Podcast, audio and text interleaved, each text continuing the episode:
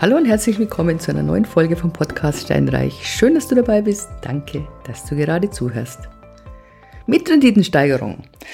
Das ist unser Thema immer noch nach der WG-Vermietung, nach der Arbeiterunterkunft und Monteurswohnungvermietung.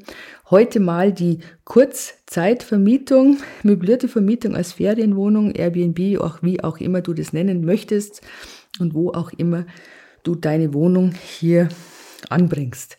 Airbnb kommt ja ganz klassisch eigentlich aus der Zimmeruntervermietung. Ja, also dass man eine Wohnung hat und dann hat man ein Zimmer frei und ja, stellt dann das Zimmer zahlenden Gästen zur Verfügung, die eben der Urlaub machen. Das ist eigentlich der Ursprung von Airbnb gewesen.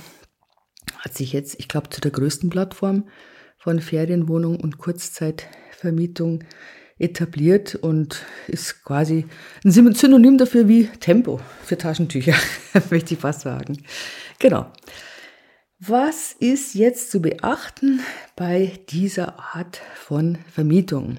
Es ist lukrativ, gar keine Frage. Ich meine, du kriegst wirklich schönes Geld, wenn du eine Wohnung kurzzeitig untervermietest an Feriengäste.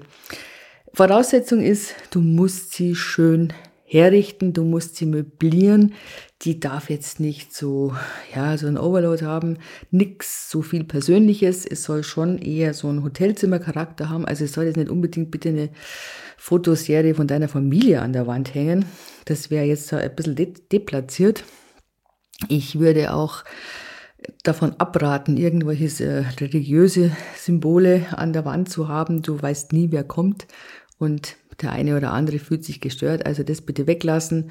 Genauso wenig wie irgendwelche Präferenzen für Länder, also irgendwelche Flaggen, die aufgehängt werden oder ja, auch keine politischen Statements oder sonst irgendwas. Nein, es muss eine wirklich schön, schick, hochwertig eingerichtete Wohnung sein und die lässt sich Bombe vermieten. Gar keine Frage. Die muss picobello sauber sein, auch das.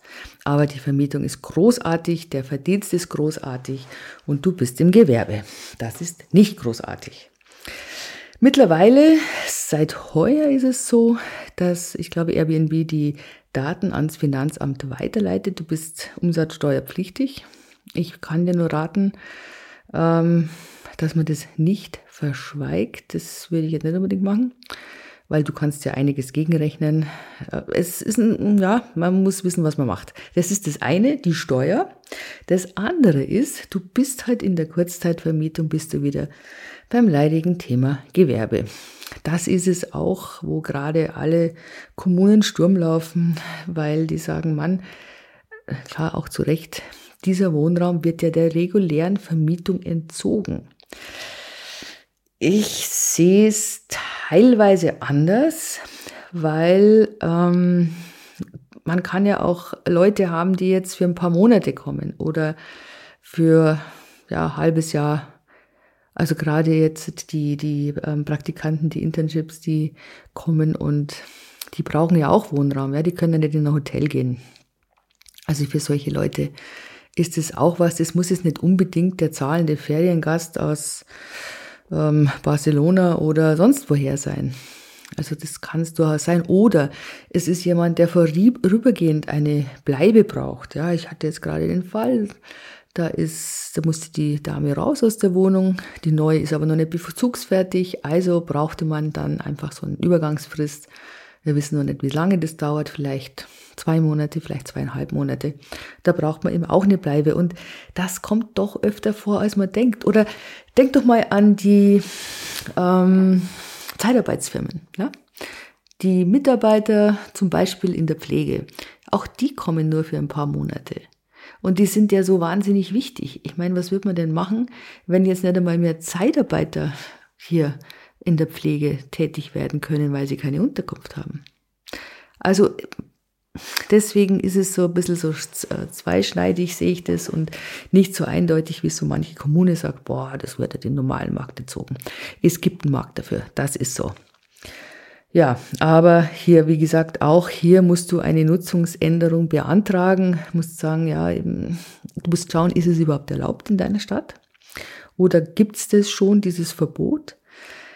Man kann, na also bei Airbnb auch, eigentlich überall, Du kannst es bei Airbnb, kannst du einstellen, wie lange du gerne möchtest, dass die Leute bleiben sollen. Und da kannst du ein halbes Jahr einstellen. Denn jeder, der ein halbes Jahr und länger bleibt, das ist keine Kurzzeitvermietung mehr.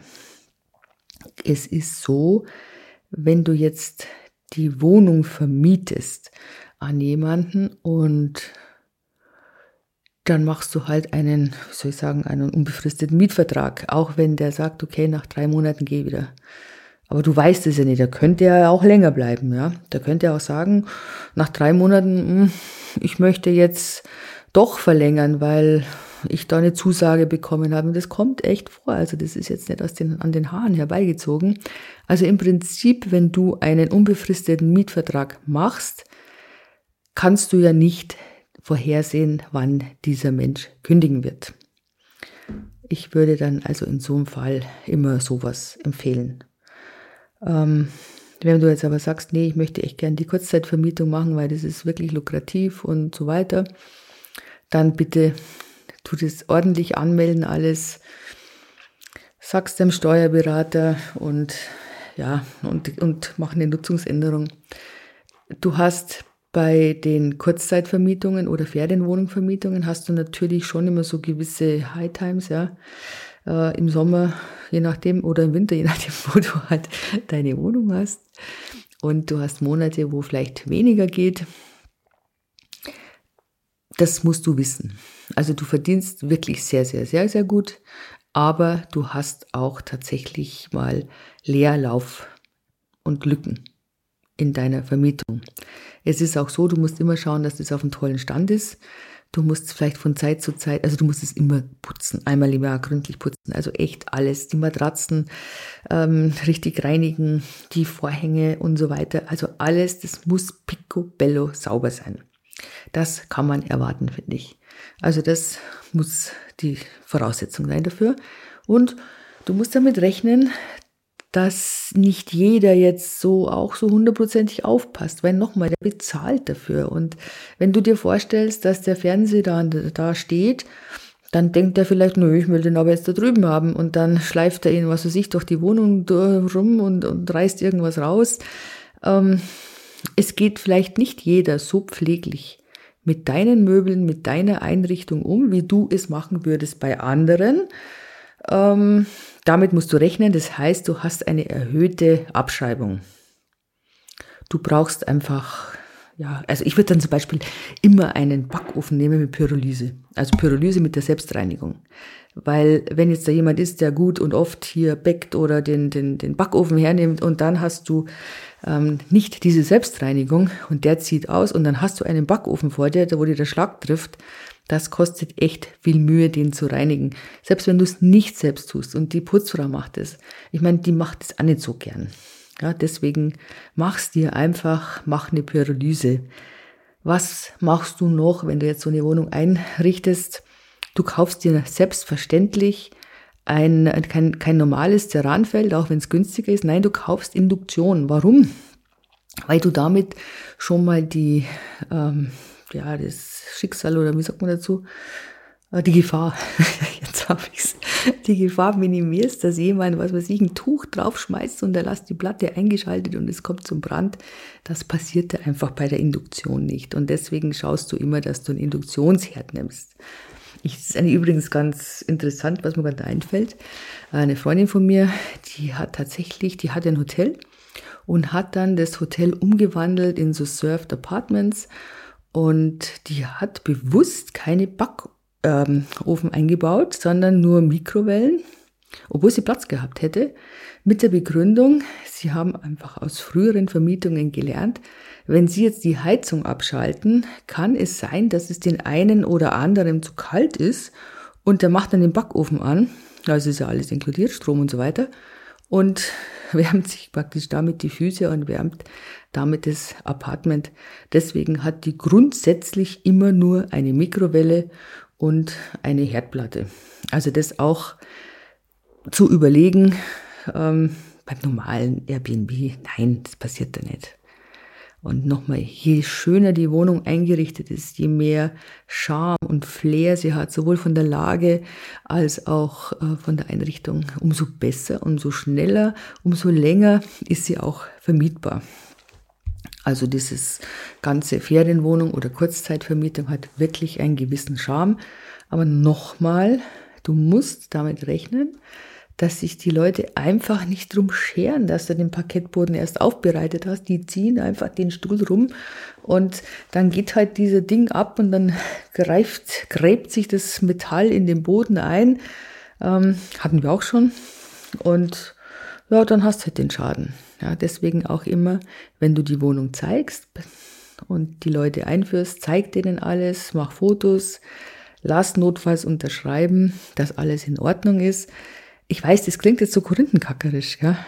Und du brauchst es in 99 Prozent der Fälle nicht, aber dieses eine Prozent, ich schwöre dir, da kriegst du einen Vogel. Das ist halt genau das eine Prozent. Oder jetzt München und Umgebung zur Wiesenzeit. Ja, da musst du dir die Leute schon genau anschauen, weil plötzlich hast du da zehn Leute in der Wohnung drin, weil die äh, einer bucht, ja, und die anderen, die kommen alle und wollen halt da eine Unterkunft haben. Ja, also man, du wirst immer dazulernen, das kann ich dir jetzt schon sagen, wenn du das machst. Und du wirst spannende Leute kennenlernen. Also da gibt's die unterschiedlichsten Typen.